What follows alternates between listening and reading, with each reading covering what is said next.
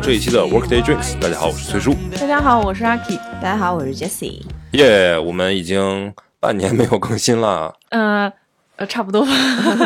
我我记得上次的 New Year Resolution 好像还刚刚录完，怎么这么快就录新的一年？这个，哎，我们今年录 New Year Resolution 了吗？我们在二零二二年初的时候是说了新年 resolution 的，而且我还记得你的 resolution 是什么？是啥？六万粉丝。我操，完了！达到了吗？赶紧查一下。哎，你不是谈恋爱吗？呃，我谈到了吗？也没有。哎呀，嗯，一如既往的稳定情感生活。一如既往的 resolution 就是立 flag，然后倒 flag。是的，是的。但去年我们立的 flag 其实呃相对来说有戏谑的成分啊。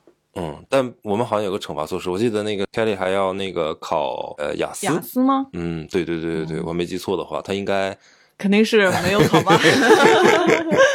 然后大家都没有完成自己的 resolution。非常好。嗯、对，然后我我我觉得我们不录节目是不是也有一种逃避？就是今年因为去年的 resolution 没有实现，所以今年大家谁也不提说我们要录节目，或者是要请粉丝过来跟我们一起参加今年的什么纪念日之类的。今年大环境不好，对吧？就是影响了很多。嗯也没有找到对象，然后也没有成为六万粉。嗯，嗯那 Jessie 呢？Jessie 去年有一些什么样的新年愿望，然后有实现的吗？这个问题问的好，好像也都没有实现，都没有实现。都没有实现。我们三个 loser。我 loser loser。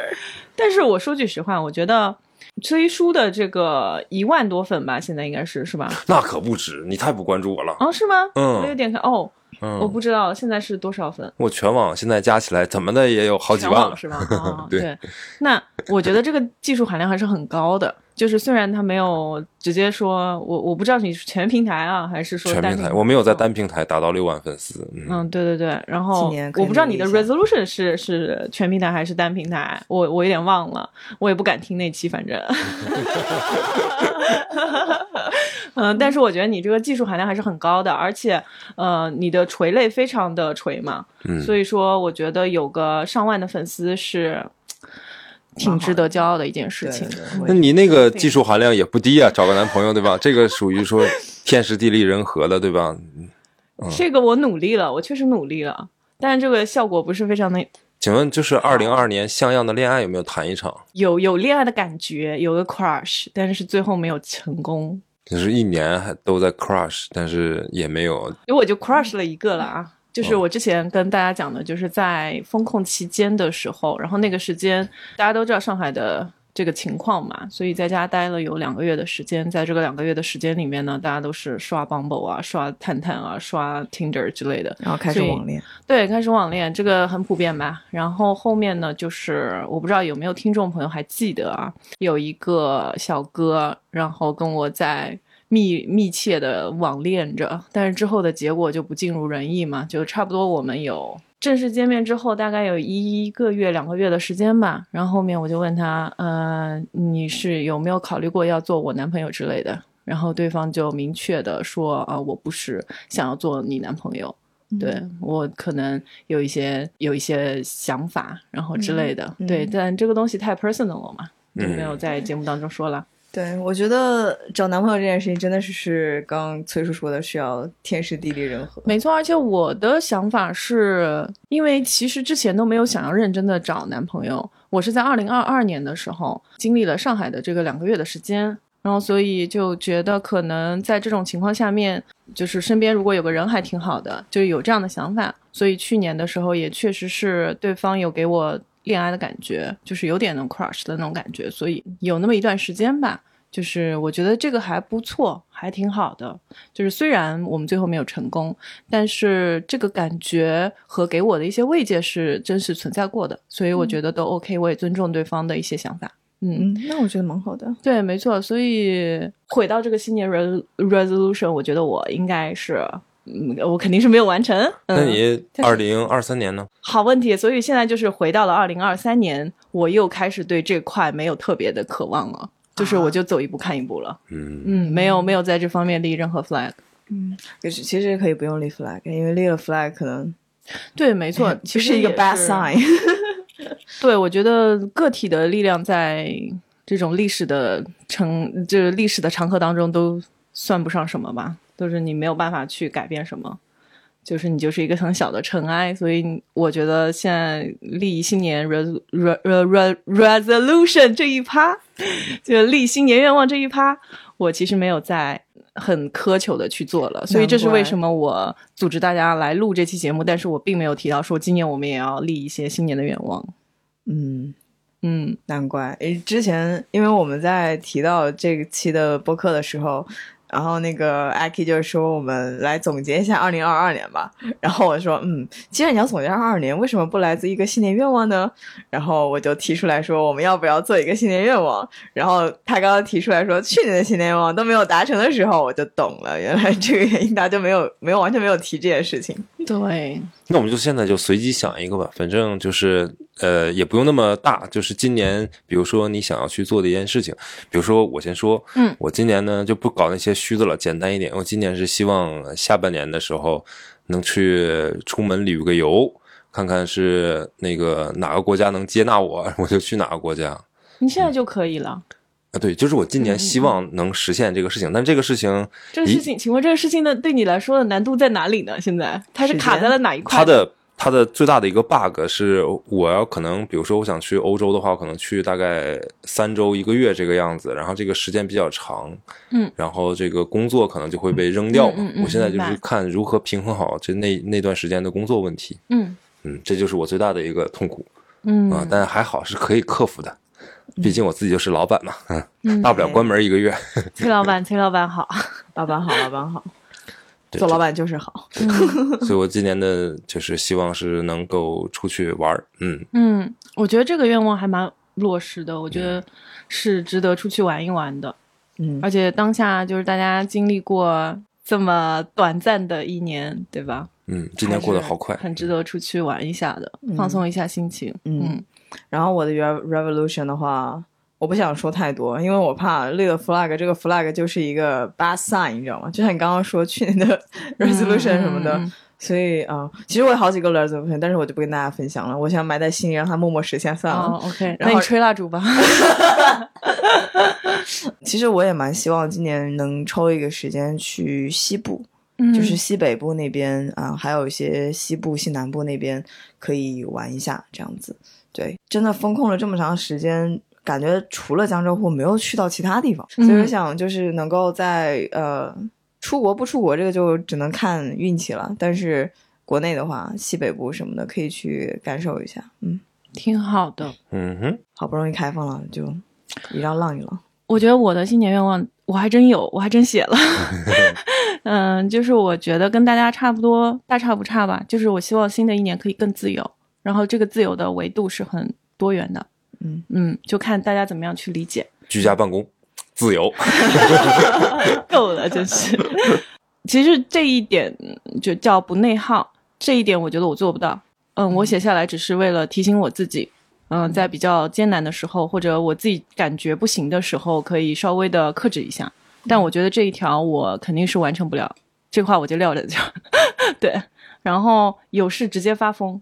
嗯，我觉得去年这是什么新的 app 吗？去年的一年，就感觉有一种很闷着的感觉，是吗？对，去年的一年经历了很多事情，大大小小的，不管是个体，还是整个周边的环境，还是身边的朋友，还是家里的老人，就发生了特别多你难以控制和不以你自我意识为改变的一些事情。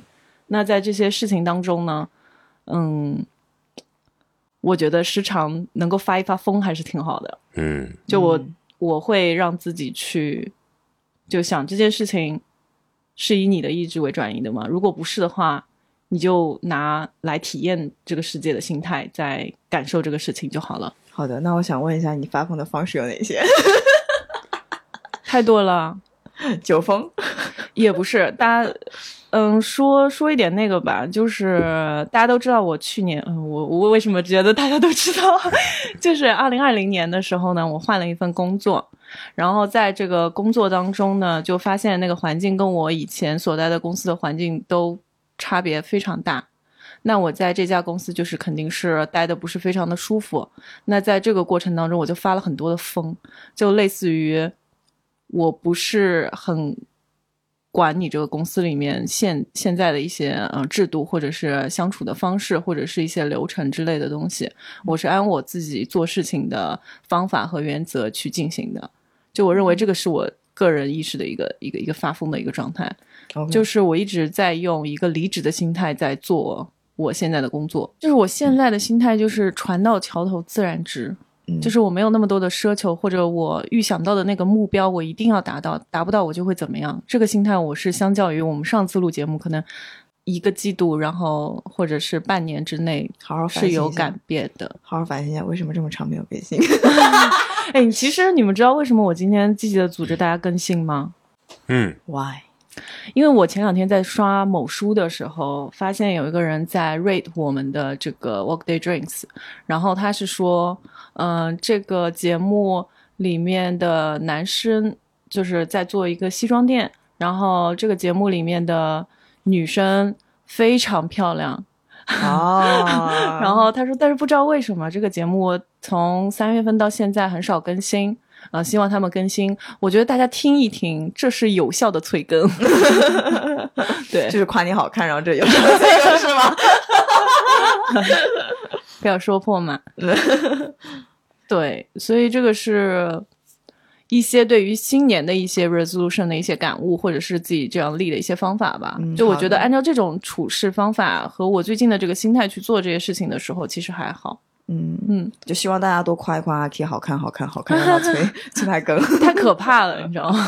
我自信已经在那儿了，嗯太爆是的棚了。是的，是的，所以说完了新年的 resolution，哎，其实我不知道有这趴啊，我真的不知道有这趴，所以我们来回顾一下这这过去的这个二零二二年吧。好的，好的。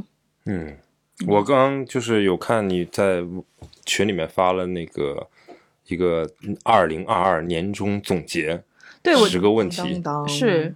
因为我记得就是二零二二年那个年初的时候，我是在群里面扔了一个工具复盘工具，哦，你这么 天呐一秒要回到上班状态了，就是。给了领导做述职报告。是，感觉压力好大呀。我们要回答一下这上面的问题吗？啊，可以啊，我们可以挑选一些吧。我。我我来我来念，然后大家看就是要不要聊我们就啊？简单的把这嗯。几个问题走一遍吧。OK，有想法就说 OK，第一个问题，呃，这一年最令人难忘的一天，most memorable day of the year。我我先那我先说吧。嗯啊，我觉得我觉得我最难忘的一天是就是解封后六月的某一天，我忘了具体什么时候啊。然后呢，Alf Alf 组织我们所有人在外面街边喝酒，然你喝吐的那一次吗？对，啊，在普兰 B 你喝吐了吗？不是，不不是不是不是不是，那那是那是年底了，不，那你也是那是九月份了。嗯。你接。我是在六月份的时候有一次喝吐了，然后那一次是感到就就那两个半月像个梦一样，嗯。特别不现实，嗯。然后特别的有点社交恐惧，嗯。然后那一次就是嗯、呃把自己给整懵了，你知道吗？但是那次就是还就还挺开心，呃，尤其是尤其是在街边喝酒的经验经历啊，我觉得只有在呃只存留在二零二二年六月份的那一个那一个月，嗯对我来讲是一个非常难忘的一个经历，因为那个时候都不能进任何场所嘛，然后大家就买着酒，然后在路边边喝，然后边边聊天儿什么的。啊，我觉得那个感觉其实还蛮 chill 的，说实话。然后那一次就是那有好几次在外面跟朋友一起路边喝酒，其实是慢慢的治愈到了我，把我带到了风控前的那种感觉，我是呃挺难忘的。嗯不错不错。我是我忘记了，大概可能两三个月之前有一次，我跟悠悠去无锡，然后是我有一个类似工作吧，然后那工作结束之后呢，然后就挺晚的时候要吃个东西，我们就去无锡，也就那一天，然后第二天早上就要走了，我说那也没时间逛，然后就找了一个火锅店啊，就非常的不走心。结果呢，那个火锅店呢是开在一个那种景区里面，你知道，就那种江南水乡，就旁边有那种小小桥，然后有河的那种，然后感觉挺好玩的。然后我们就在那边，就去那边已经十点多了，就没去吃那个火锅，就在那个景区转了一下，转了一下，然后找了一家那种就是当地人开的那种无锡的那种菜。然后去吃，就感觉挺好的，就是都很简单，相对比较淳朴的感觉。那个阿姨也特别友善，然后给我们推荐吃的东西，就是那种不期而遇的。因为你也想说，哎呀，第二天早上就要走了，然后也没有，因为我没去过无锡嘛，然后也没说那看一看这个地方，就是可能有怎么样不一样的风土人情。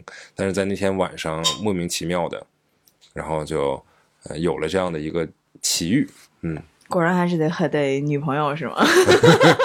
政治正确吗？就是我们两个就没有办法分享这个东西。估计对你来说是一个很特别的事件，因为之前你好像分享过一次。啊、嗯是吧？对的，对对，毕竟这一年也没干过什么事儿嘛，主要是也没去过哪儿，是吗？对对对，哪儿也没去嘛。嗯，阿 K 呢？呃，因为前面在大家在说的时候，我一直在翻我的手机，我就想看看，因为我是个特别爱拍照的人嘛，我随时记录生活，在想我这一年最开心的是哪一天，嗯，或者是最难忘的一天，是吗？你找到了吗？我可以给你点时间再翻一翻。对我并没有找到，呃非常的因为好听起来有点 sad。没有令人难忘的一天也没有关系但是你。让他找一下，说不定有什么想法。我不知道是哪一天了，应该是夏天的时候，嗯夏天的某一天，然后我在陪艾琳，就是我们共同的一个朋友，他那个时候正在找就是关于市区的一些房子，嗯，然后那天呢，他是也不是找我帮他看房，而是我正好在附近，嗯，所以说我就陪他一起看了一下房。那天阳光也很好，然后可可能手里拿了几个 offer，然后正在考虑是哪一家，但是当时就心情非常的轻松，然后又是夏天，嗯，我们看的房子也蛮舒服的，就在这附近，就买了咖啡，走在路上，我感觉那天是蛮开心的，比较 chill，嗯，很 chill，比较 peace 而且没有。什么其他的其他的一些杂念，你刚刚说那个场面，就感觉非常的 peace。嗯，行，看来我们二零二二年都挺缺少 chill 的那个 vibe 的不是，我觉得我们二二年都都缺少一些经历。OK，第二个问题，这一年最感谢的人或事，What or whom you are most thankful for this year？那肯定是全民核酸。我跟你说，是全民核酸让我在家休息了两个月，要不然我都难以想象我会有机会能在家躺那么长时间。自从大学毕业以来，十年了，真的，你有从大学毕业到现在有在家躺过两个月吗？这是来自老板的 愿望。嗯，这一点的话，我想我最感谢的人或事，你先说吧，我没想好。感谢每一位为我们做核酸的 工作人员 我可谢谢您嘞。啊，挺辛苦的。因为我刚进到一个新的公司，然后我的老板他是没有 base 在上海的，嗯，他是他是 base 在其他地方的，但是他听 Workday Drinks，他应该不听吧？我这不是一个拍马屁的，但是就是有一些感悟吧。我进到这家公司之后，发现他们的企业文化跟我非常的不合适。嗯、我也是像我前面说的，拿了几个 offer，但是我最终选择了这一家。我很高兴在年底的时候，我会觉得我没有选错。嗯嗯、但是这并不代表这家公司在这个企业文化我在融入，或者说他我我爱上了这家公司的企业文化，不是这样，而是说在这个过程当中发生了一些事情。比如说我的老板他 base 在外地，我没有办法就做很日常、很频繁的一些沟通，并且我老板他手下有很多人，嗯，几十号人，他其实顾不上我的。嗯而我，嗯，就有一段时间非常的迷茫，就是我进到这家公司差不多两三个月的时间，我还在迷茫。就虽然事情也是在推着走，但是我并没有觉得我很属于这里。嗯所以当时我做了一件事情，就是在一个深夜，我开始给老板写我的工作日报。嗯就我把那个日报写下来，是梳理了一下我最近的工作以及进度，嗯以及我在工作当中的一些困惑和我在工作生活当中的一些感悟。嗯嗯，然后我当我把这个东西发给我老板的时候，我老板就回了我一个问号。嗯，就他当时会觉得，哎，好莫名其妙，就是你给我发这个干嘛？我也没有要求你做这些事情。嗯然后当时我就跟他说说，呃，就是某某某，就这个是我就是日常的一些工作的一些近况，然后我们平时沟通的比较少，然后我也不觉得给你发邮件或者是直接跟你沟通，你有这个时间看或者是回复我，所以我就选择用这样的方式，就直接在我们的 Teams 就是呃或者是工作的这些平台上面就直接给你发，但是这个表呢仅对你我可见，就是你可以不看，因为如果有特别紧急的事情，我会呃单独的再找你沟通的。嗯我说，但是日常我会这样频繁的给你发，我希望不会打扰到你。嗯，我发完这个东西的时候，我当时抱着心态就是，他可能会觉得很莫名其妙，然后可能就不看，或者是会觉得说，哦，我收到或者怎么样就结束了。但我那天因为太晚了，然后发出去之后，他就跟我说说，呃，回复了一下我在这个内容里面就是写出来的一些疑惑点，然后他告诉我就是通常我们会怎么怎么做，然后或者给我一些好的建议。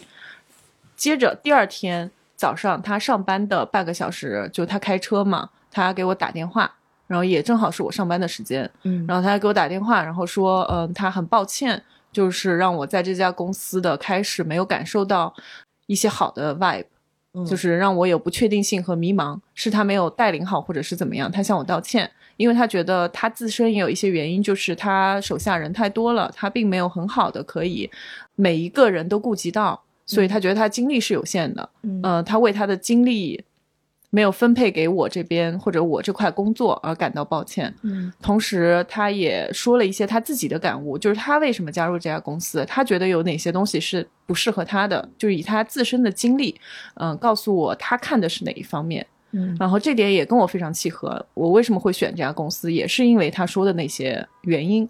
嗯然后同时呢，他也跟我说，就是表达了对我的一些认可和喜欢吧。因为我进这家公司的面试就是面了差不多三到四轮，每一轮面完三呃就是三十分钟之内，我一定就是收到那个 feedback。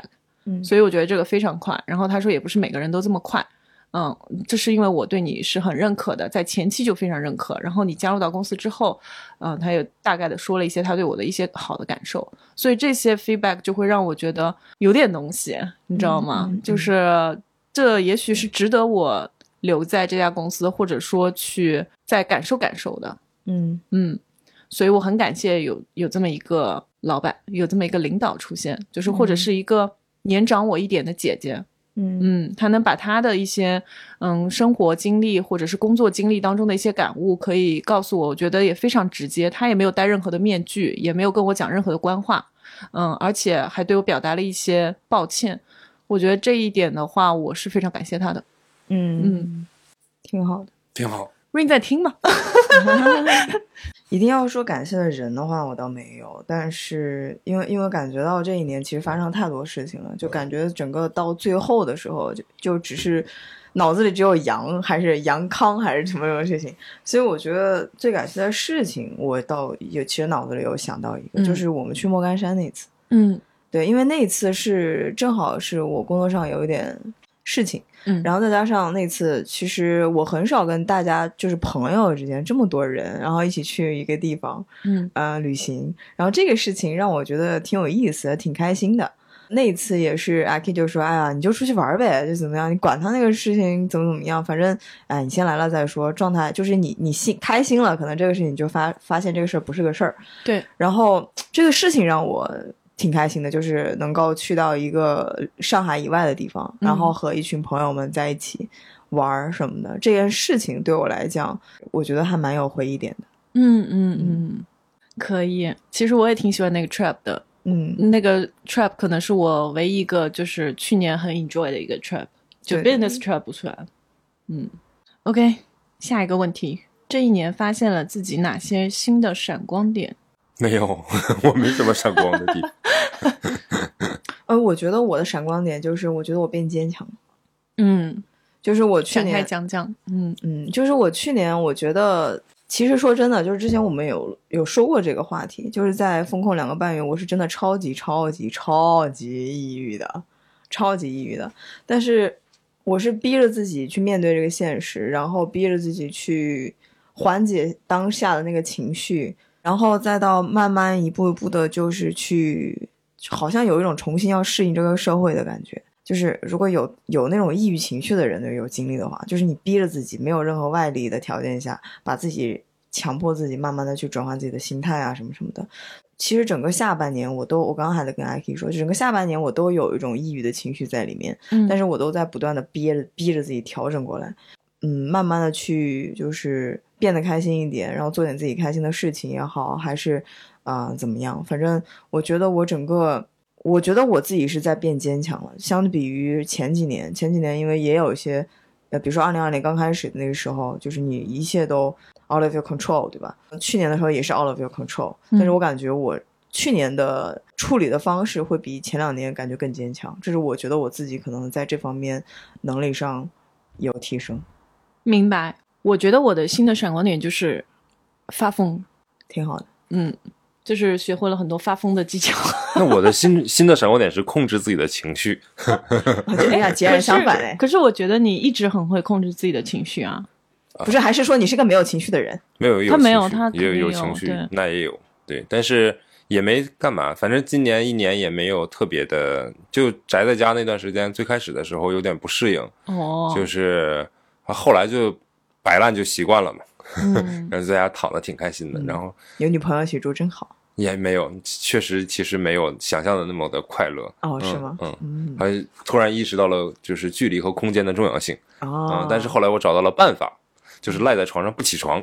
哦嗯，对，嗯，这样就会有彼此独立的空间，被窝就是我的结界。嗯，哦，好的呢，被窝真的很快乐。嗯，嗯，嗯，发疯，发展开讲讲，就是更任性了一些呗，可能这样可以这样理解吗？对，就更打开自己。就我觉得很多事情，就今年的目标也是想要更更发疯。嗯就是我觉得很多事情就是你给自己设立了目标，然后那个那个目标达没达到且不说，那个目标有这么重要吗？嗯就那个目标达不到又会怎么样呢？嗯所以就尽情的发疯，享受生活，因为你真的不知道什么时候会发生什么事情。嗯嗯，这是我的想法。然后今年也是在工作上面有一些闪光点是被我发现的，就除了发疯，它其实也是体现在会体现在我的工作上面。另一点就是多项目并行吧，嗯，就以前虽然也有，但是不是说像现在体现的这么明显。就现在可能有一些特殊的原因，然后会发现手头上面可能有三到四个项目在 run，嗯然后自己主欧的可能就有一半。嗯嗯，然后就觉得有的时候就实在实在做不下去，放过自己吧。嗯做不下去又能怎么样呢？天也不会塌，公司不会倒闭，嗯啊、你也不会离职，嗯，嗯，这这个播客就是你的同事是可以听的吗？无所谓啊。我在公司也很真实，你知道为什么？哦，我还有一个发疯的一个一个一个体验，就公司里面做那个呃，类似于像更好的融合团队的那种 workshop 去参加了。参加了之后呢，就那个引导师就会说，就是大家对于公司有一些什么样的看法，然后你可以抽卡牌嘛，欧卡。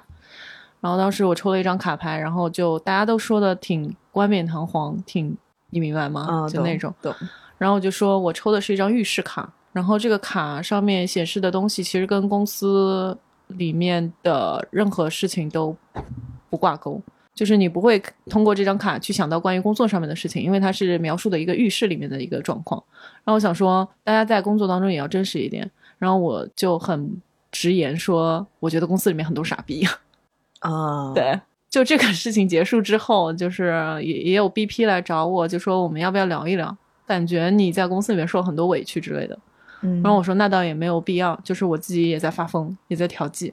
嗯，这还挺勇的。嗯，在那么大的公司里面，真的，真的。大家。我说，我嗯说，我说，大家觉得真的非常有非常有嗯、呃电影剧情，嗯，是，所以我现在就是很发疯，你知道吗？就现在现在啊可以在电影剧情里面绝对是个女主角，就是只有女主角才有这样的光环。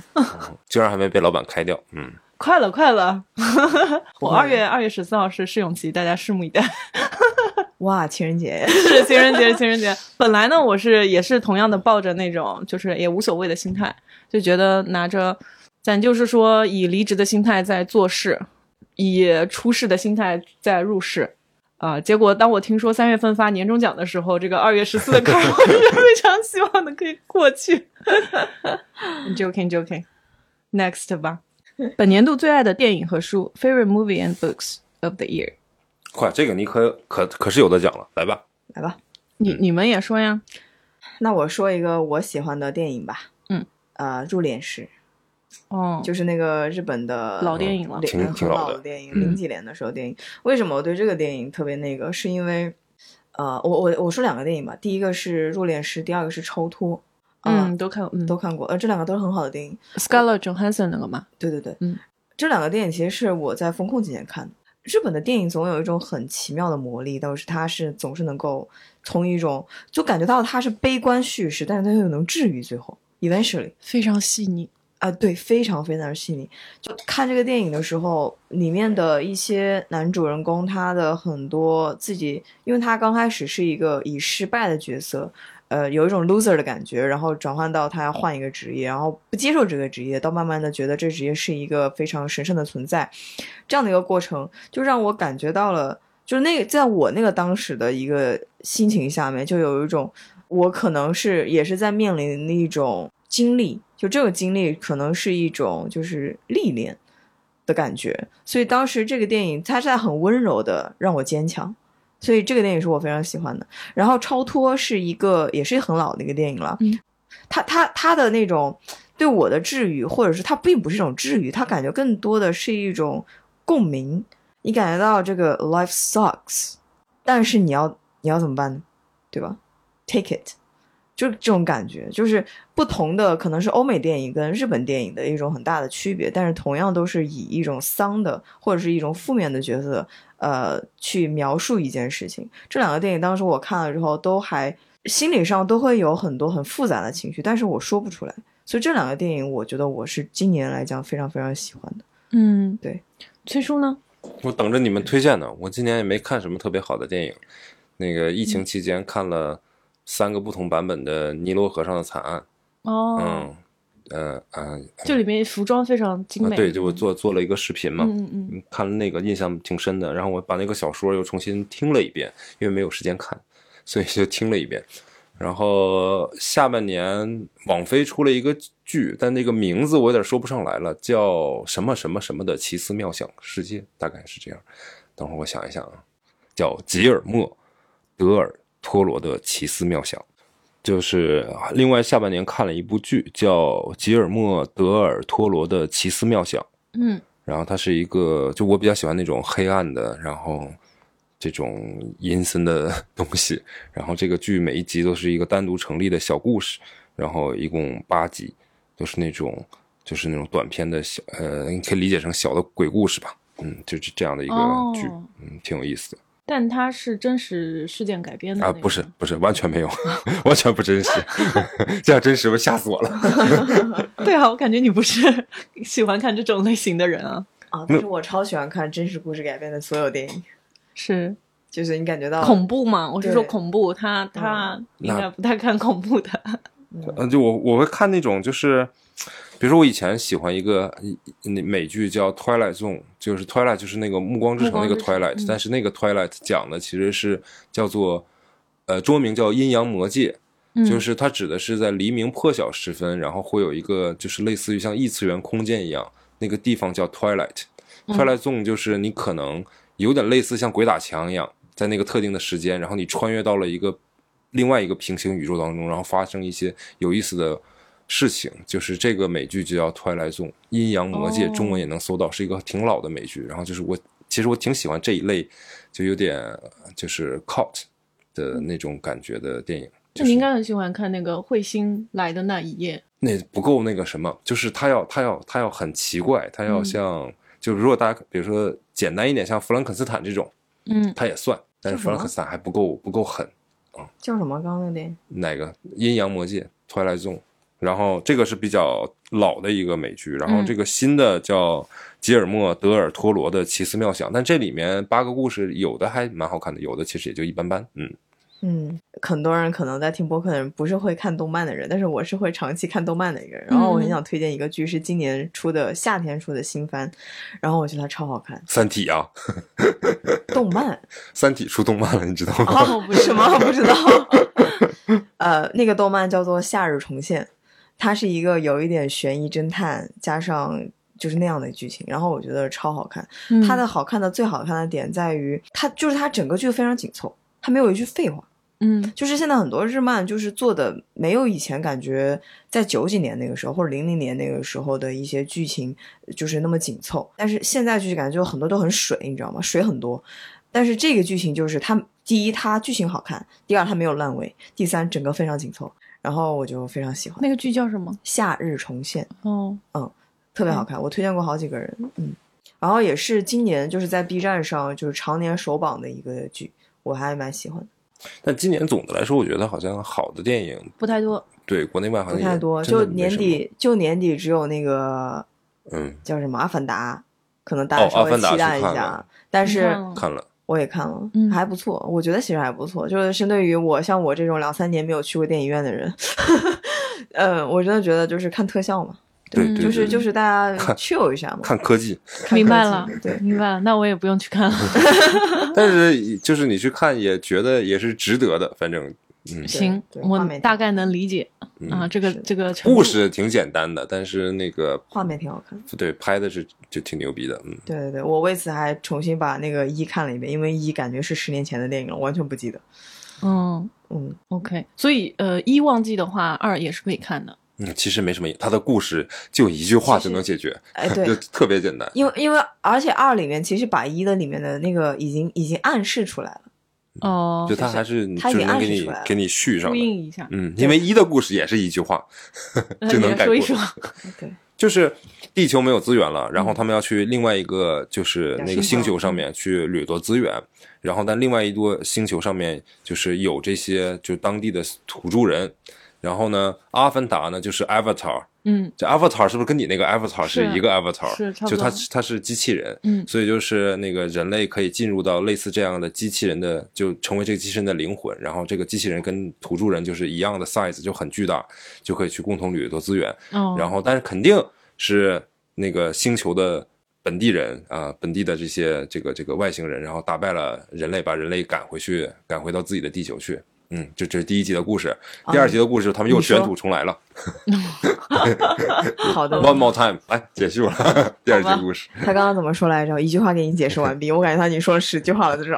我第二集就是一 第二集一句第二集是一句话呀第呀。二集是句话，第一句。真有意思。行吧，对的，那我来推荐几个吧。虽然我在那个风控期间看了大量的电影，那一期我们已经聊过了嘛。然后自那以后，我看的其实还比较少。嗯嗯一月二号，就前两天看了一个电影，我还把它 rate 成今年，就也其实也严格来讲已经不算今年了，是观影最佳 top three 的。这个叫《亲密 Close》，它是二零二二年的一个新电影。嗯，它是讲的欧洲嘛，就是有两个小男孩围绕他们展开的，然后说的其实是他们之间有点微妙的，就是好友关系。然后，但这两个孩子呢，就在读书啊什么的，然后同学之间呢，就会拿他们做一些，就可能会说，嗯，A 和 B 啊，那两个男生叫什么来着？Leo 和 Remy，就说 Leo 和 Remy 之间有点什么，是不是男，就是就是 couple，你知道吧？就就在说他们的绯闻。这个 Remy 呢，其实不是很在意，但是 Leo 非常在意，就是小男孩之间那种成长过程当中微妙的一些男子气概一些东西在抬头，所以他就在这个过程当中就把他的好友推就是推远了，就是比如说上下课也不一起走啊，然后两个人本来有很亲密的肢体接触，然后后面也不产生了，嗯，然后呃双方本来有就会互相的，就是会聊很多的天之类的。就在这个过程当中，就是因为呃同学成长之间的一些一些一些 gossip，所以两个人就渐行渐远。尤其是 Leo 会把 Remy 推开，然后呃后面的我讲的好像有点剧透了，反正就是他们之间的关系产生了一些猜忌，呃不得不分道扬镳。然后最后有一个悲剧的一个事情发生，然后在这个过程当中，这个男孩怎么去面对这种友情的离别和好朋友之间亲密的亲密关系的一些疏离。嗯，所以这个剧看下来，其实它也是非常非常细腻的在讲述，呃，就是小孩在成长的过程当中的一些心理。我觉得这个心理其实离我已经很遥远了，但是我在看这个电影的时候，完全就被欧洲的乡间的那些风光，以及呃，就两个男孩之间那种青涩和和可爱的那个样子就吸引住了。然后我就觉得。这个电影它其实非常微妙，它它它讲友情，讲可能小小的爱情的萌芽，但是也在这个过程当中就有一些释怀和救赎。就是我觉得这个电影就还是自己要去看。其实它剧情非常非常简单，我一说的话可能就剧透了。嗯，嗯，好的好的，还有我看了一些，呃，我今年还看了一个，我今天看的剧挺多的，还是吗？嗯分享几个。嗯，看一个 documentary 叫 Clarkson's Farm，就叫克拉克森的农场，然后是看了一季，他现在目前为止应该第二季还在拍吧。他是讲的英国的一个主持人叫 Jeremy Clarkson，嗯、他以前是 Top Gear 的主持人，对。嗯挺搞笑的那个。呃，是是是，然后他离开了那个那个 Top Gear 嘛，然后最近的话就是应该是二零二一年的时候，就是嗯 Amazon 给他投资拍了一个电影，呃，算是 documentary 吧，纪录片，就是他自己是一个富我觉得像个综艺节目一样，就对，伪纪录片嘛。是，其实是的，真人秀嘛，就是他其实已经是一个非常有钱有名望的人了，嗯、然后年纪也大了。那他在英国的乡间呢，其实买了有六百多亩地，就是一个农场，但是他以前从来就是没有着手去去搞过里面的任何的事情。嗯、但因为现在也投资给他拍，所以所以他就开始着手的去录这个东西。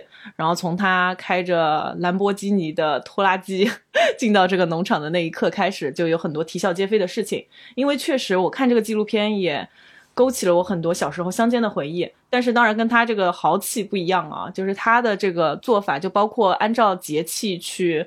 呃，种一些不同的粮食作物，然后以及去发展渔畜牧业和那个渔业，然后还有那个就各种你知道吗？生态的东西，会让我觉得，虽然在这个过程当中他闹了很多笑话，同时却是给我普及了很多关于乡间的这些知识。我不知道用不用得上了此生，但是就还挺有意思的。比如说，他养了差不多七八十只那种羊，就是英国黑面的那个羊，你知道吧？嗯，超可爱的。对对对，那个羊，嗯，但是你知道，就是在同一时期，它只要两个公羊就可以让七十几只母羊同时受孕。哦，嗯，所以他就是去那个农场里面去，根据羊的蛋蛋，然后那个尺尺寸去挑选了两批精壮的羊，然后把这两批羊请到了他自己的这个羊群当中，呃，然后并且把这个羊的蛋蛋上面涂了颜色，就是他管一个羊叫 Leo，就是莱昂纳多，你知道吗？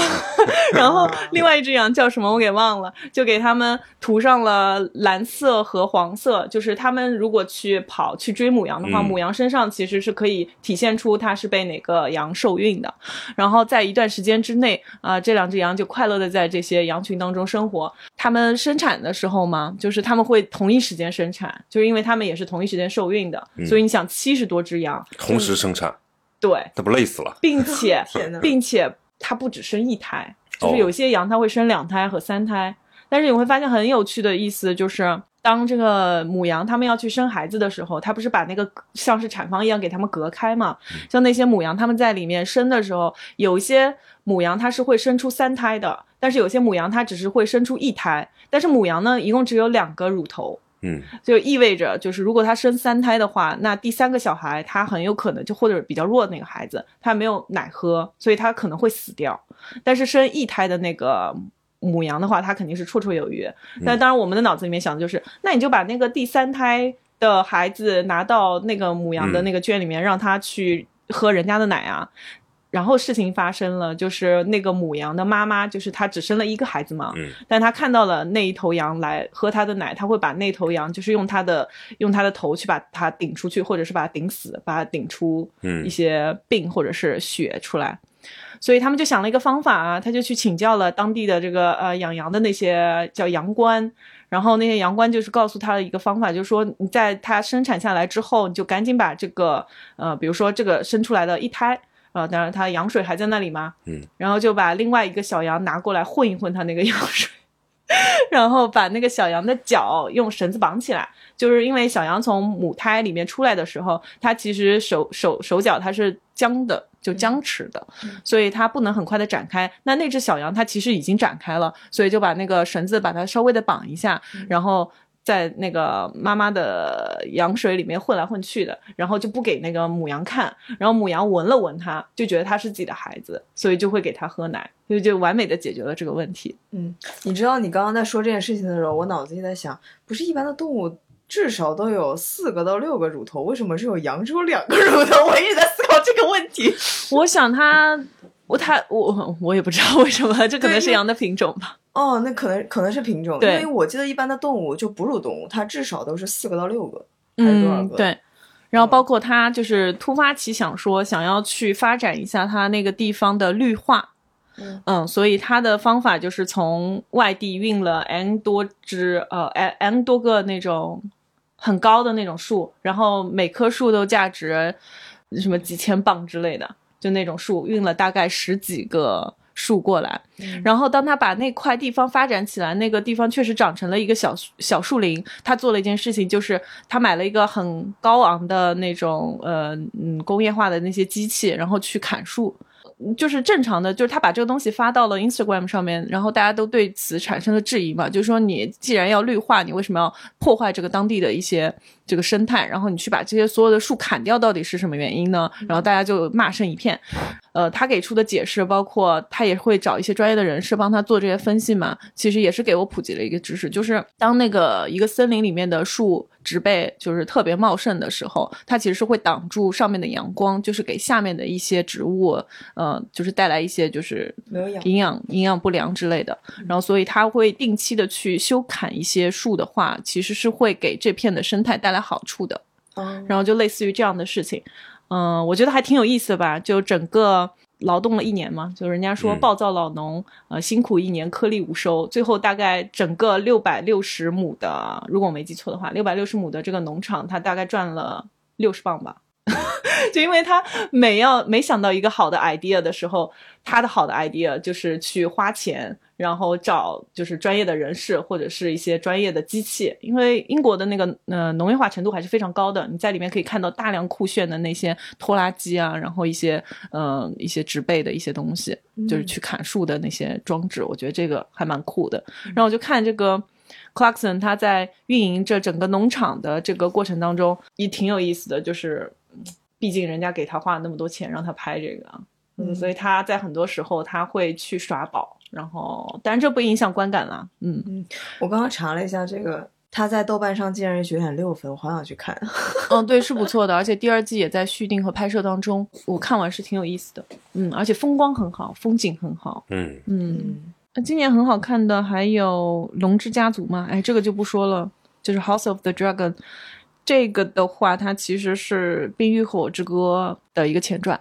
哦，哦，你说这个，我想起来了，我今年看的最好的一部剧是《风骚律师》，最后一季完结了嘛，哦。对吧？我都把这个忘了，哦，你说，你说，而且我是在那个在家躺两个月的那时间看的，就是把前几季补完，然后把后面那一季跟着，好像是后来才出完。呃，就是本来以为那 Breaking Bad 叫啥来着？那个嗯绝命毒师》，嗯嗯就已经是美剧的天花板了。对，就没想到，就当然这个也是一原引子豆瓣人家的评价，就是《风骚律师》在这个天花板上又盖了一层小阁楼，就真的就是很完整，特别到位。我就觉得，就每次看完一集，我感觉编剧牛逼，感觉演员牛逼，是的，嗯，哎，我没有看那个，那个到底有几季啊？我感觉它好多。七季好像是对，《风嗯骚律师》吗？对对对，对你你你你《绝命毒师》看完了吗？没有。啊，那你就不用看《风骚律师》，你先把《绝绝命毒师》看了吧。哦，如果你喜欢《绝命毒师》，你就会喜欢看这个。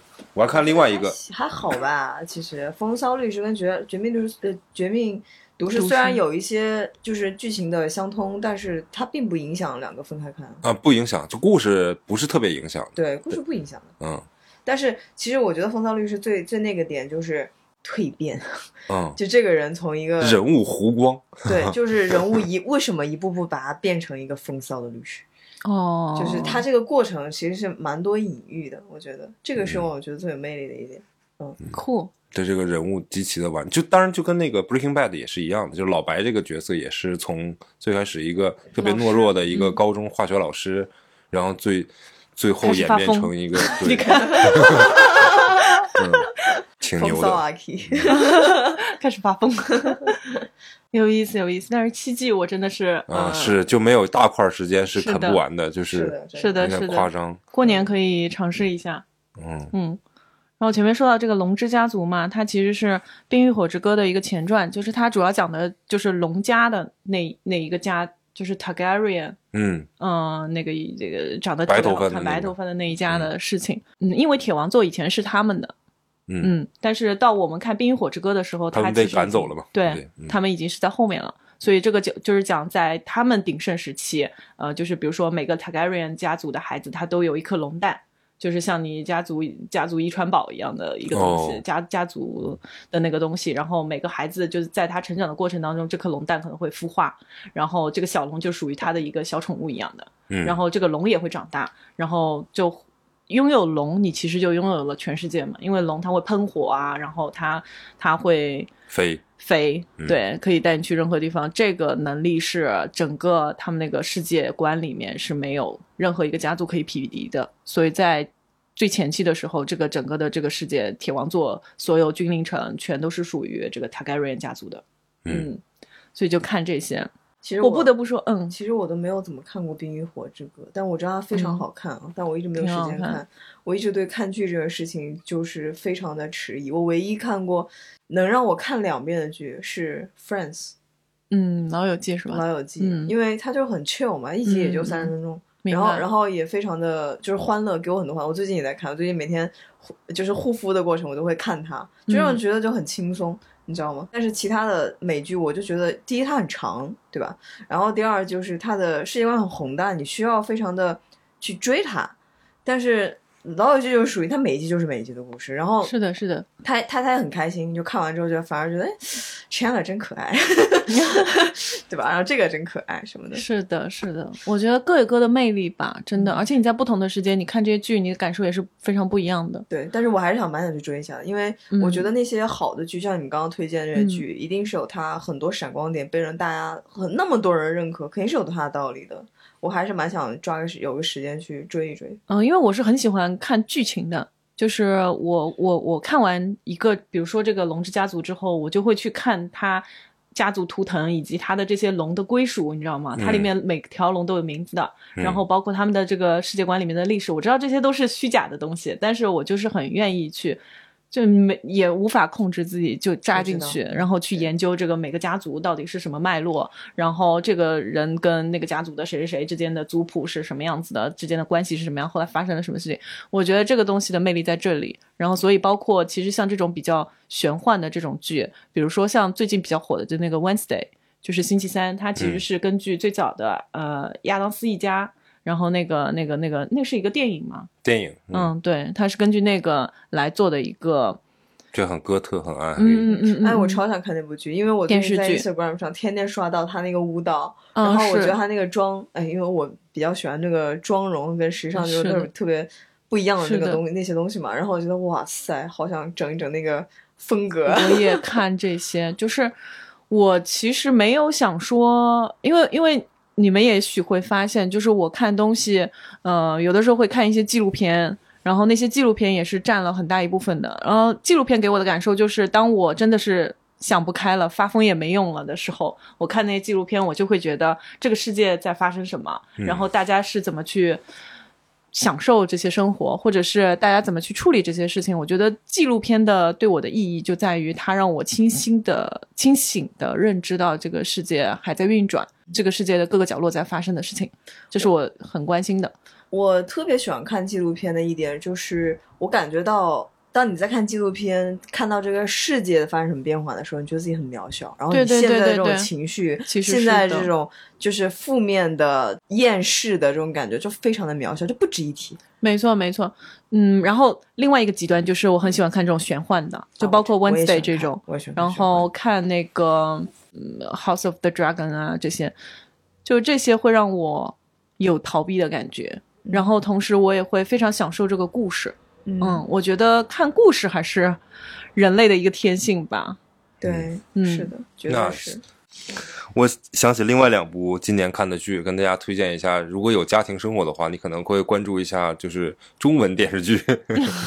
一部是今年年初的时候，我先后跟我父母和悠悠一起看的《人世间》，就是好熟，呃雷佳音演的，就是嗯讲一个东北的以前的可能改革开放三十年，类似这样的一个就是家庭剧。嗯你是不是之前推荐过？啊，对对，就这种剧吧，我跟你讲，它特别适合就是那种下了班之后回家，然后跟爸妈或者跟这个家里人一起看的那么一个，其实也不用动脑子，嗯然后呢，比较可以跟大家有那种共同话题的，你知道吧？就因为很多东西，比如说像我刚才说那些比较暗黑的、比较什么，那可能很就你自己很喜欢，但是你另一半也好、父母也好，可能不感兴趣这种东西。嗯嗯那这种就是大家就合家欢式的，可以一起共享那呃一个半小时或者四十五分四十五分钟。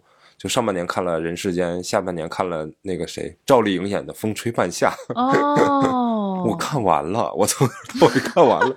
当然我们两个人一就起看，是该现在现在崔叔就是在推荐新年过过过年期间的影片推荐。当当然，这种嗯剧反正就是、呃，更适合跟家家里面就是长辈一起看，就是那种啊，不会有什么不好的镜头啊，不会有什么这个呃三观需要 de debate 的点啊什么的都没有，对吧？嗯，就特别的那个什么，嗯，特别我想和谐啊。我想我不可避免的，可能过年过年的时候会看这些。对，就找找点国产这种电视剧，然后嗯哎，我不用找，我妈随时都有。嗯，就是我家电视剧从来都是我妈看什么，我全家人必须跟着她一起看。对还有今年看的那个《白莲花度假村啊，白莲花度假村》，哎，没有听过吗？没有叫《White Lotus》，就是白莲花嘛。没有不知道，嗯，看了两季，它是二零二一年的时候出的第一季，然后去年的时候出了第二季。它主要讲的就是一大堆呃富人，然后去那个白莲花度假村里面度假，然后由此发生的一些一系列的事情，非常的 dramatic，也是在发疯。然后第一季去的是夏威夷，第二季去的是西西里的一个，嗯、应该是 base 在四季酒店吧，那边的四季酒店现在涨价了，特别厉害。所以这个白莲花是一语双关吗？是的，哦，它其实有点像绿茶，就是绿茶然后对对白莲花，因为它嗯每一季里面都有非常出色的演员的表演吧。然后有一些虽然不是非常有名，但是随着白莲花的这个剧集的那个影响，他们现在的影响也是很大的，他们现在名声也很大。嗯，嗯，嗯，这不都变成旅游这个打卡重要景区了？是是是，我觉得跟你们相比，我好像推荐的电影就非常的复古，就就是好老哦。嗯，因为它就是会有很好的风景啊，然后同时这个一批一批的客人和当地的这个员工之间也会有一些故事。哦，对了，你这样一说，我突然想起来，最近是不是《Emily in Paris》然后也重新跟了第？呃你还别说我还真看了我没看。怎样？如何？我还没开始看，但是我好像听说好像已经更几集了。我是因为我我是拿《Emily in Paris 这》这种剧来当做，哎，可能它类比到《Friends》也不合适，就无脑剧，无脑剧，嗯，就看了等于没看，感觉怎么样？好看吗？值得看吗就看了等于没看。没什么营养，嗯，嗯？OK，我只是觉得那里面男主角挺帅的，嗯，男主角很帅。那这种就是青春校园剧什么的，类似那种就挺多的。对，但是它是呃青春职场剧，嗯，青春职场恋爱剧，嗯。还有吗？有是有，但是这趴先不给大家推荐了，我们接着往下走吧，太多了。好的，下一个是什么？这一年尝试一些以前从未做过的事，something you had never done before。我去人生第一次，大概在前两天骑了动感单车，算吗？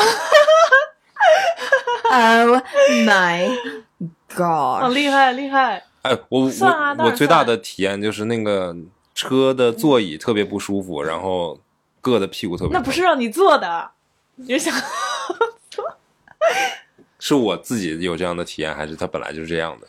呃，首先动感单车一般是不需要让你坐的，它应该是全程就是需要你臀部发力，所以它应该是脱离坐板然后去骑这个单车。哦，这第一点。第二点，哪怕你是骑正常的单车，就是啊，作为一个健身人士啊，嗯。就是如果说你真的要在外面去专门骑那种单车的话，是需要买单呃单独那种单车裤的，就专门的子。裤子是吧？裤子，它后面就是它是有防磨的，它是防磨的，嗯，它会有一块就是专门给你磨的。对的。哦，对，所以所以说你骑动感单车就不应该，首先不就不应该坐在那个上面。没有我我报的那个是就是最最基础的进就是入门班，所以就是中间还是有全程坐吗呃没有没有没有没有全程做，但是会有一部分做的时间，嗯哦，我觉得还好，还好。非常的痛苦你，可以买一条骑行裤吗。嗯非常痛算了算了算了，我也未必能坚持几次。我也感觉到了。嗯，我我现在对那个还有划船课感兴趣，我想体验一下那个哦，划船可以，嗯那个练背很好。那个不知道座椅会不会很舒服？嗯，我觉得今年我做的一些就是从未做过的事情，就是就是我们去那个玩划桨，哦，知道吗？嗯还记得吗？嗯然后其实我是一个特别喜欢水的人，但是另外一方面，我其实是水性不好的一个人。嗯，就是我游泳其实不太行，嗯但是我特别喜欢水，因为水就感觉很放松，就我特别喜欢那种浴缸什么的，躺进去就特别爽。然后那一次玩那个划桨叫什么？，paddle，哦，paddle，嗯中文名叫什么？嗯，桨板。啊，桨板，对，桨板。玩桨板的时候，其实你还记得吗？我掉水里了。哦，是，对哎，我以为你是要下去游泳。是想下去游泳，但是也同时也掉水里了。我水性不好，就还好我手身上是有一个救生衣的，我才有个胆量就在底下游。因为当时其实情况是那个桨板上不支持让我，就是不支持两个人加一条狗，因为那个主人有一只狗，你知道吗？嗯？然后我就没办法，我就只能下去，就是游，然后让那只狗狗在上面，呃，因为狗狗毕竟是狗狗嘛，对吧？那一次是我觉得就是特别没有做过这件事情，就是我在一个我在水性不好，然后你也不知道这个湖里面到底有多深的情况下，在里面游泳。虽然我是有那个救生衣在身上，但是还是很害怕，其实你知道吗？全程都很害怕。然后后来那个桨板翻翻掉了，你知道吗？嗯，整个翻过来之后，我们两个人就是想把那个桨板翻过来，然后怎么翻都翻不过来，就它那个特别沉，你知道吗？就是在水里，我们两个力气就就使不上劲儿。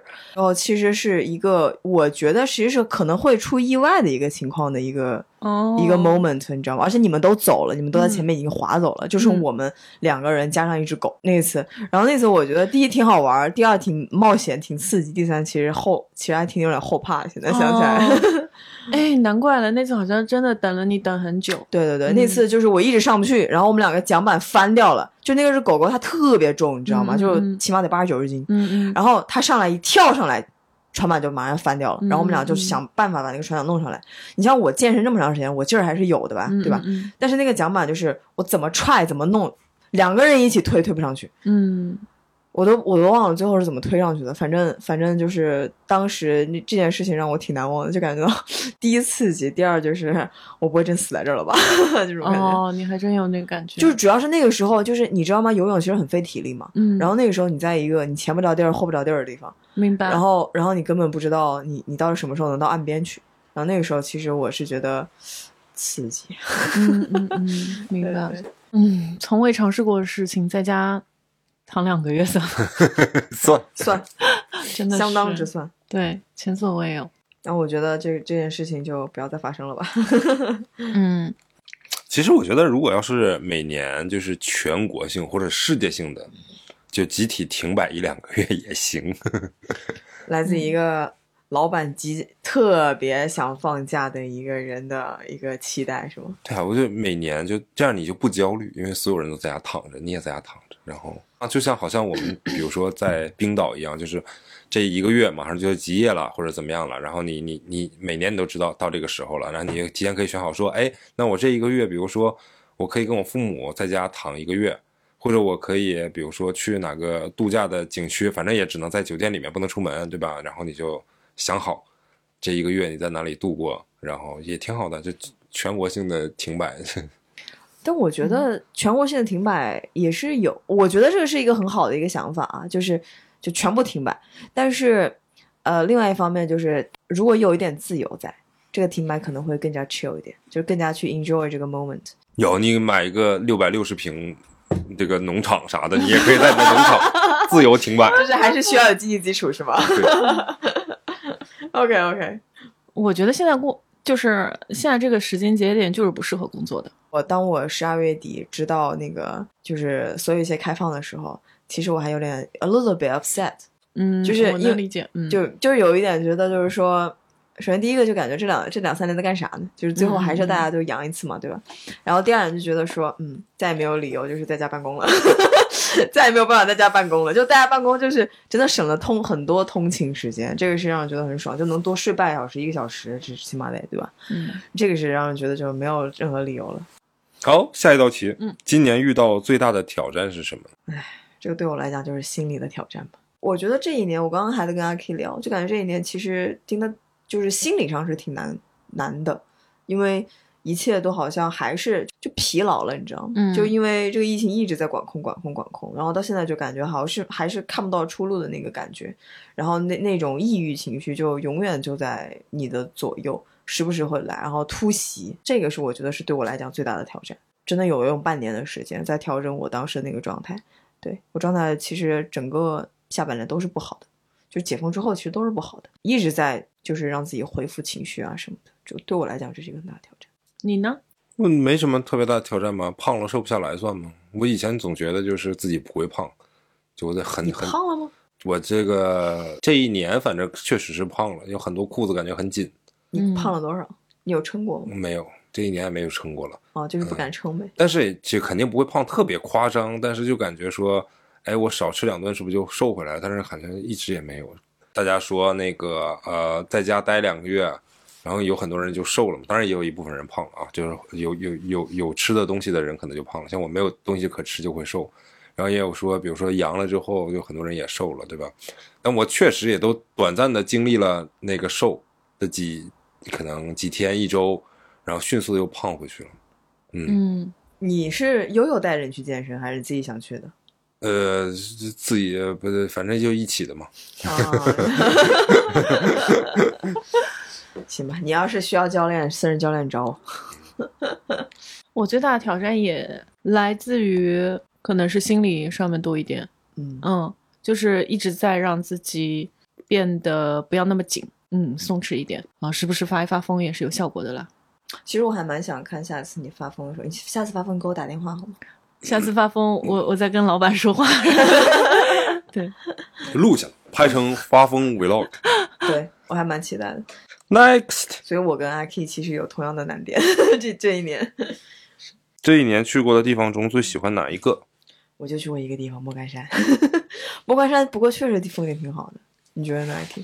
嗯，我要说，我也是去莫干山这一趟。嗯嗯，因为最主要在那个时间段的话，我是觉得我非常呃，因为那段时间正好是我 unemployed 的一个 summer，happy unemployed summer。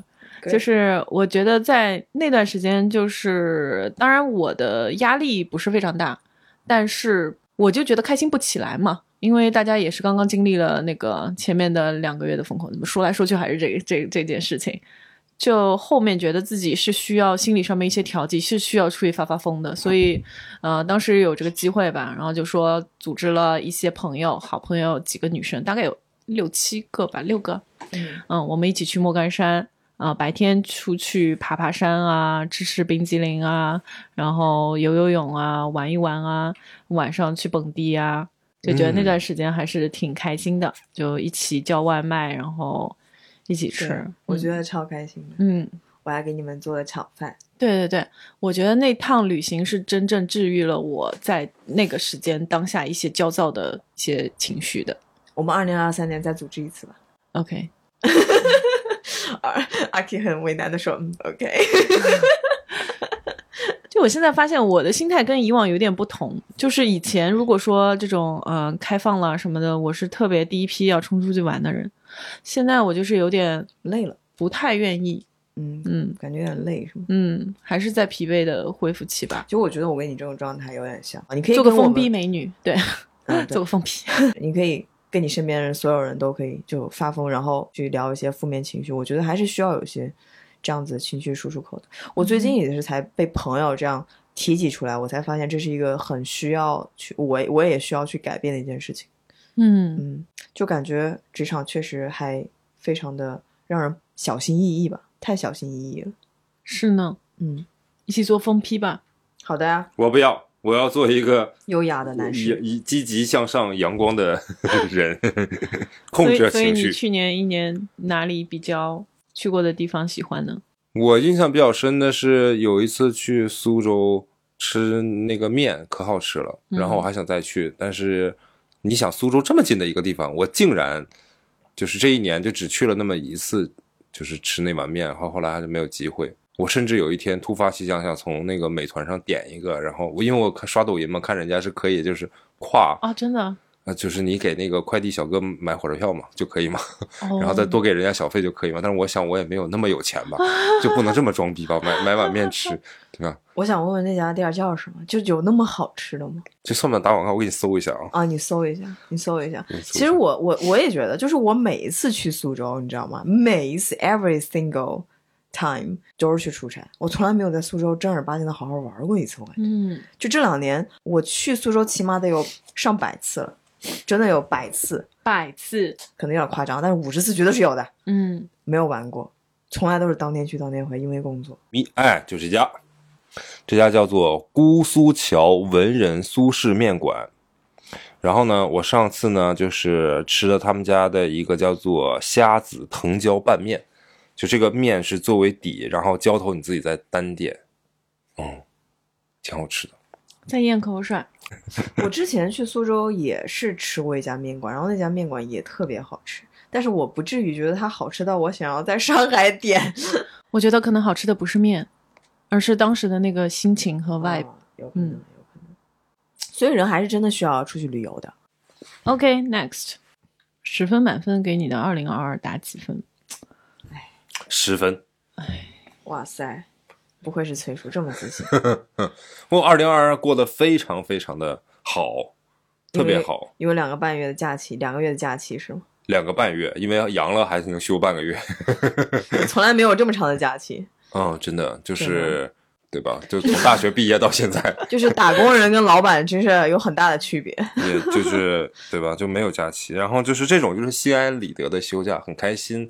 然后你看工作上面呢，我是觉得就是它磨平了我的心态。比如说我在打工的时候，就可能如果公司相对来讲比较好、比较稳定的话，其实是不用太担心说一个基本工资怎么样啊，或者这个会不会有特别大的一个这个闪失，对吧？就是没有那么焦虑嘛，因为你知道你只要没被老板辞退，你只要活儿你不管用心干还是不用心干，你这个月的基本工资肯定是能拿得到的，对吧？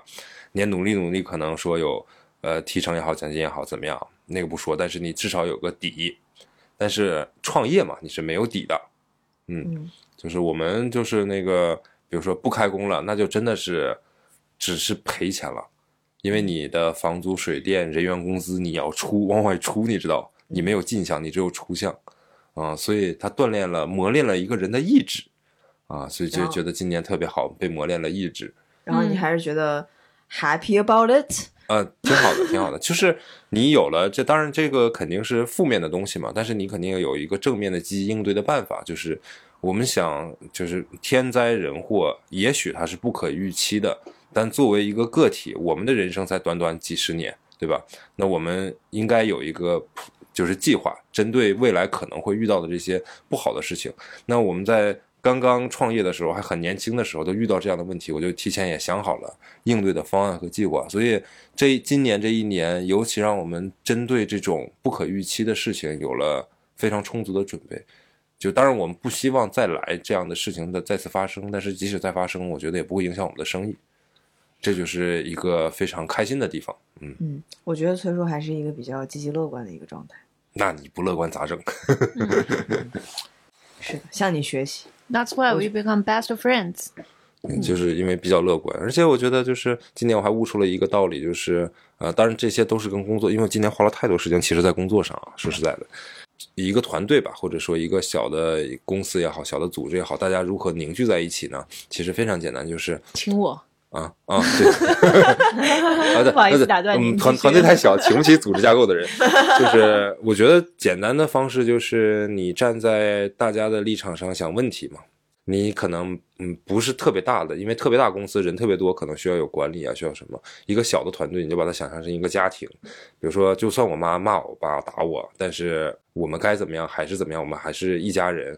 就是因为他做了无数的非非常相对比较就是无私的对我好的事情，所以才会导致说，哪怕有小的冲突矛盾，但不会影响根本的感情问题啊。就是小的团队，我觉得也是一样的，就是你把所有的点，就比如说疫情也好啊，其实大家想，比如说是是买菜也好，还是买药也好，还是什么的问题解决掉，然后大家的身体健康，包括关心一下大家的精神的状态，这些，就你可能给不了更多，但是你可以给这些就是能想到的关怀吧，嗯，这样我觉得团队会更好。我觉得听到现在，观众朋友和我都觉得崔叔真是个好老板，我想给你打工。招不起人，嗯，团队太小，招不起人。嗯嗯所以我们今年那个什么比较可以跟大家说的，反正那个我们店里不是有个台湾小姐姐，如果大家听过我们往期节目的话，那个台湾小姐姐以前还跟我们参与录制过一期关于酒吧专题的话题啊，还挺有意思，大家可以翻回去听。呃，今年那个台湾小姐姐就是已经跟我们一起创业三年了，然后这三年一由就是由于这个疫情的问题，她也没有回台湾嘛，现在放开了，然后终于可以回去了，所以我们那个。呃，就是给他放了一个月的假。那我其实没有给他具体放多长时间，我就说你自己看。我给他划定了一个时间范围，你是三周也好，一个半月也好，这中间都行。反正你看哪天机票便宜，你觉得合理，你就回来。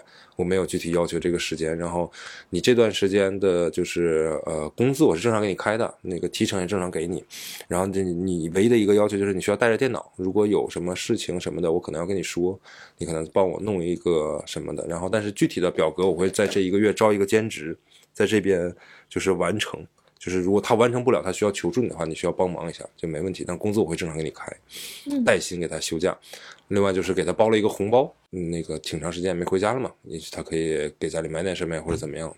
嗯，嗯，so sweet。就是我也挺长时间没回家呢。嗯，嗯，然后我们还研究了一下，给他呃涨了薪水，就是给他做一个计划，比如说每年涨个百分之多少，其实也不多了，嗯，嗯嗯。但是我们给他提成还比较多，其实，嗯，嗯，蛮好的，蛮好的。就是你说，观众朋友们，你们想不想给崔叔打工？呃，打工呃？不不不，你要我说的那个直白一点啊，其实我在算过一笔账是什么呢？就是如果每一个人，因为其实我们每个人上班时间都不长的，每个人也就每天工作六七个小时就可以了。我们因为比较懒，开店晚，关门早，对吧？大家也知道，所以大家其实也没什么就是这种。这不是梦想打工人的一些工作时间吗？但是我在想，就是每个人在足够的一个时间内也好，怎么样也好，能发挥自己最大的一个就是呃这个这个这个工作状态就很好。因为我算过一笔账啊，就是同样的一个工作，说的难听点，我雇两个人也能做，雇一个人也能做。那我要如果对一个人好一点，他可以做的多一点，那我更省事儿，大家都省事儿。嗯其实就是这样一个非常呃资本的 资本家的一个逻辑，对吧？那我想其实也 OK 啊，因为我我换句话想，就是这个工作量其实也没有那么的，就我们也没有那么忙，嗯嗯，所以我们就招不了更多的人，嗯所以就想说，我们其实需要一个半人吧，就没有两个人工作量，我们需要一个半人，那一个半人我不如就全丢给他一个人，然后就对人家好一点，这样他也开心，我们也开心，然后省事儿。嗯来自资本家的一些感想。对，就是没有必要把东西说那么美好，对吧？就是也是实际情况就是这么考虑的。嗯，但是我觉得还是蛮贴心的，就是能够感受到领导或者公司能够给到给到一些实际上的，或者是在某些方面的一些慰藉吧。其实对我们来讲也是蛮必要的。嗯，我觉得在这点上，崔叔做的蛮好的，嗯，还行，颁个好老板奖，还行，还行，还行，颁个好老板奖。哎，都是都是共同创业者，没有老板，真的，嗨对吧？官话一套一套来了。你可不嘛，可不嘛，嘿，资本家都来这套。Next 呢？与去年相比，今年的你有什么不同？变美了，各位啊，哎呀，谢谢。这么明显吗？也不明显，主要是已经达到了一定 level 之后，就很难就是在超越了。但是你们做到了，啊，希望你们新的一年也能做到。嗯，OK，我肯定能做到。我真的觉得不愧是崔叔，这嘴巴我真的是无法接，你知道吗？他肯定虽然不容易，但是还是可以可以就是努力有空间。啊，这对吧？还是可以努力，就是也许能创造奇迹，对吧 OK，就是如果观众朋友们有男性观众的话，男性听众的话，记得多听一听，就是那个崔叔刚刚发言的那些 东西，可以说给女朋友听，或者说为你的约会对象听，绝对都非常的有用。而且你发现一个问题啊，就是我觉得随着年龄的增长，然后你现在回头去看，就是自己就是比如说二十岁或者十八岁的那个感觉，虽然那个时候挺年轻的，也挺好的，但是你不会觉得说我希望还回到。就是容貌上还回到那个年纪，你现在觉得就是你现在就是一个最好的一个状态，无论是内在还是外在的，就我觉得挺神奇的一个事情。是我每一年都这么想的。嗯嗯我每年也是，而且我觉得我每一年就是在不断的年纪变大，但是我是觉得其实我更自洽，不管是嗯外外外表上还是内心上，就是其实会更自洽一些。我今天早上跟一个新认识的朋友吃一个 brunch，然后他就说：“哎，我刚看第一见你的时候，我觉得你好法式哦。”我说：“觉得嗯，嗯法式，哇，我喜欢。”是的，但是但是其实我以前从来没有这么想，我就觉得说，哎，我就想换个发型，我就是想怎么怎么那样那样一下，然后这样突然一下被别人这样去评论的时候，我还是其心理上其实是有点开心的。我可能是慢慢的变得跟以前不一样了，而且是是在从好的方面去变化。是的，是的，我觉得人的容貌也会跟着他的阅历和他这几年的一些想法会产生一些改变的，或者他的一些生活习惯。对，对对对，而且我一直觉得，不管男生女生啊，就不管结婚还是没结婚，我觉得三十岁是一个坎儿。就是三十岁的人，其实因为你对社会阅历有好了，然后因为你可能更有钱了嘛，然后可以去改善你更多外观的一些东西，所以三十岁的人，我觉得越来不管男生女生都会变得更知性、更美。所以相由心生是那个薪水的薪是吗？哇哦哇哦哇哦！是，其实呃，肉眼可见的就是你拿以前的照片出来看，我不知道你们是什么感受，反正我看我以前的照片，我会觉得 somehow 还是现在这个状态会更加的好看一点。嗯，嗯，我会有这个感觉。我也觉得，我以前的各种打扮就，说实话挺土的，就特别土，挺土的。没有？吧？就是每一个时期大家的审美也不一样。嗯那倒也是，就是初中啊不高中大学那段时间的一些照片嘛，我怎么看的时候，我觉得说这是我吗？在现在看我自己的时候，我觉得就是说，嗯，还是时时间改变一个人，嗯可能过几年看现在又是不一样的感觉。那证明我在成长，我觉得这是一个很好的。嗯我今天还有一个感悟啊，就是嗯，感觉我跟好几个朋友聊，我感觉好像就是呃，有钱带不来快乐。但是这个前提条件不是说我真的变得非常的有钱啊，就是我只是呃，今年相对来讲有更多的时更多的时间，然后包括就是我自己的这个生意也比之前要好了一些，所以没有像之前那么的捉襟见肘。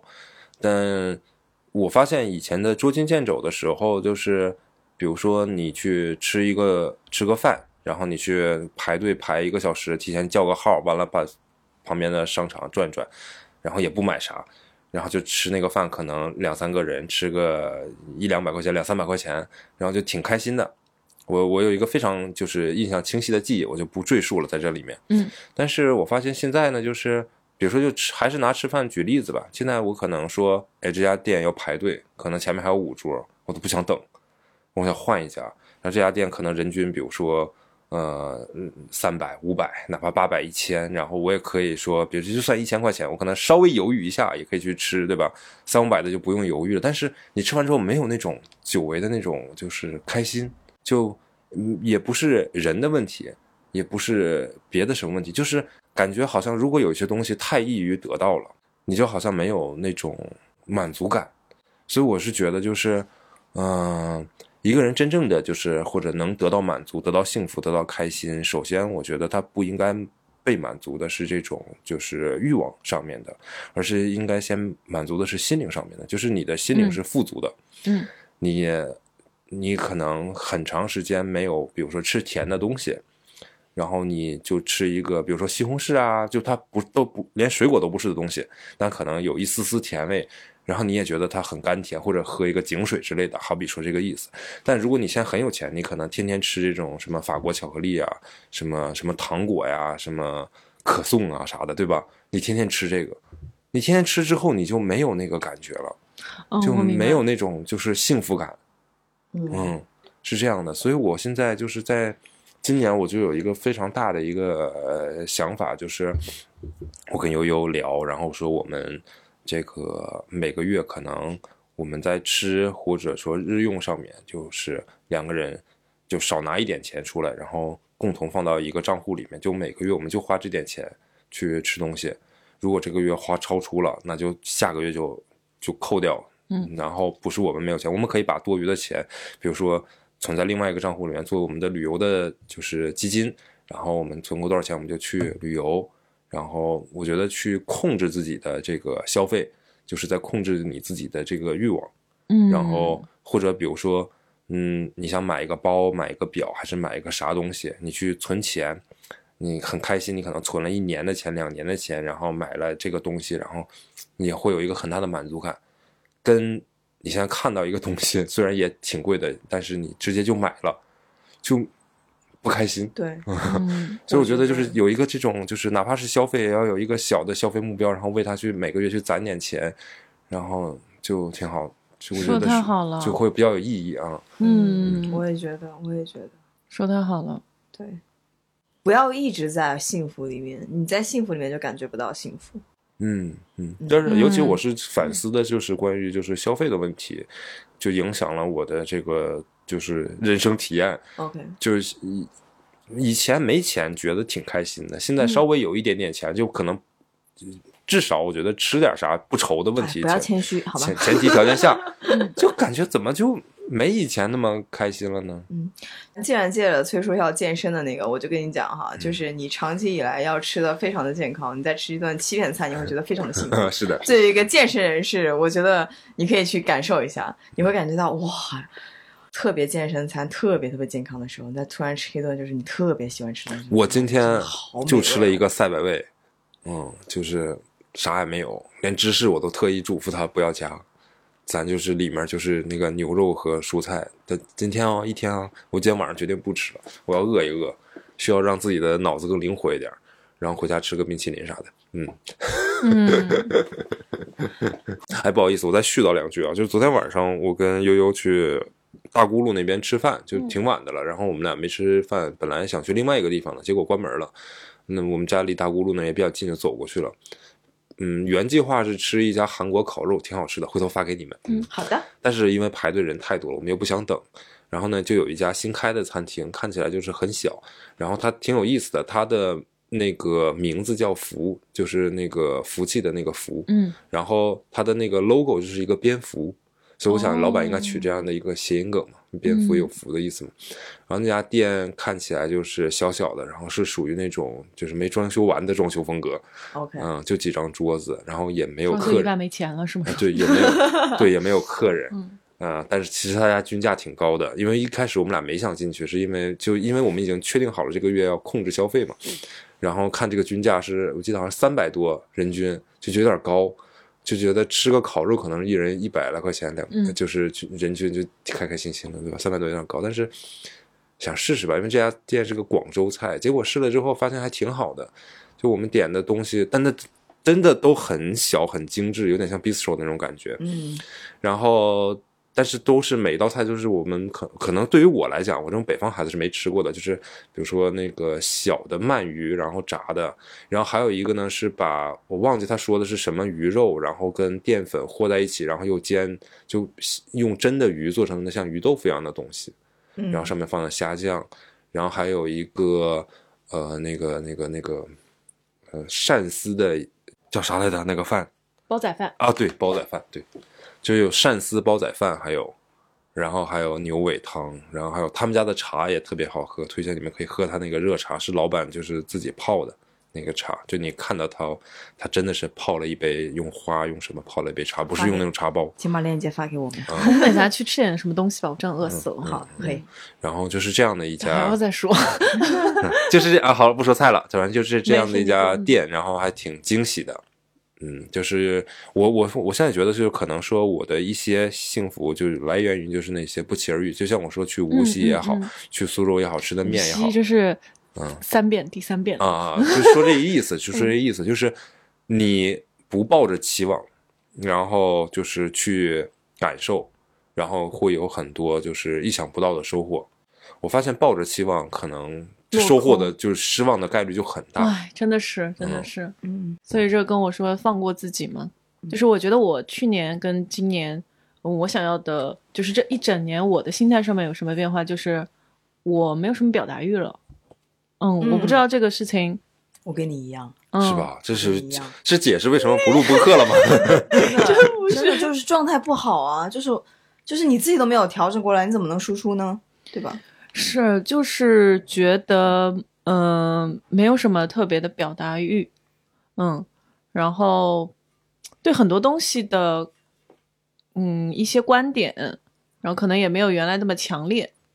一个是表达欲，然后另外一个就是放过自己，呃，就像崔叔说的，不期而遇的小幸福，嗯。嗯，然后第三点就是发疯，继续发疯，接着发疯。我觉得发疯其实是一个拓展你的 experience 的一个方法。比如说，就跟有些人他知道，就是以前有很多电影或者是一些创作，就是说这个人在生命的最后，然后可能他是，嗯，还有几天的这个生命，然后他就立刻像变了一个人。哎，这个有点像 Breaking Bad，他就去以另外的一种生活态度，我所谓的发疯啊，就是他以另外一种生活态度去过他现在的生活，但是反而可能。你用那种态度去过的生活，是给你身边的人或者是你接触到的事情都会有不一样的转机。就他可能是你原来按照自己的行为轨迹去做事情，按照你自己的原则去做事情，做出来的效果是更好的。所以你觉得发疯跟摆烂的最大区别是什么？摆烂，我觉得它是有一种无所谓的态度在里面的；发疯是有态度的。嗯，哦，嗯，OK。就是要选择一种态度，是吗？可以这么理解。OK OK OK，那我们要多发疯一下。嗯，感觉大家其实这一年过得都还有收获。嗯，对对，我感觉我跟阿 K 的那个状态比较一致，就是两个人都会会就是失去表达欲啊，然后各种比较 tough 吧，我觉得。感觉崔叔好像就是哇，我有两个月的假期，好爽哦！是这样的，他也是经历了。就我觉得我肯定也经经历了这个问题。我在想，就是还能怎么样？其实我一直在想，就是还能比这更差吗？嗯，还能再怎么样呢？就我哪怕就是生意就没生意，那不是生意最差，就是压根就没生意的时候，就想说，大不了关门呗，大不了我找地方上班呗，还能怎么样呢？对不对？实在实在实在不行。是个男生，就是我说的意思，就是找不着好的工作，对吧？大不了去搬砖，真的 literally 去去搬砖去。我看那装修师傅也不少挣钱，我是恨恨不得想去那个做做装修去。就我觉得你又能怎么样呢？你你只要想好这个问题，就最差就说我说的再难听点，就最差，比如说回老家找父母，回家躺平，找个什么那种朝九晚五的班儿去上，又能怎么样呢？对吧？大家好像也没有那么的惨。就算最惨又不能怎么样，那你现在的每一天就是为了让你自己觉得它有价值、有意义去做事儿或者生活，那就那就努力阳光一点去把这些事情就是做好呗。你你至少你有这个经历，你说我创过业，虽然它失败了，但是它是一个非常有意思的经历。我在这个过程当中，我积累经验，我认识了朋友，对吧？或者我对很多事情有了新的看法，不都挺好的吗？就是真的。你生命这这个东西是一直往前进的，时间在往后退嘛，就是过去的今天就过去了。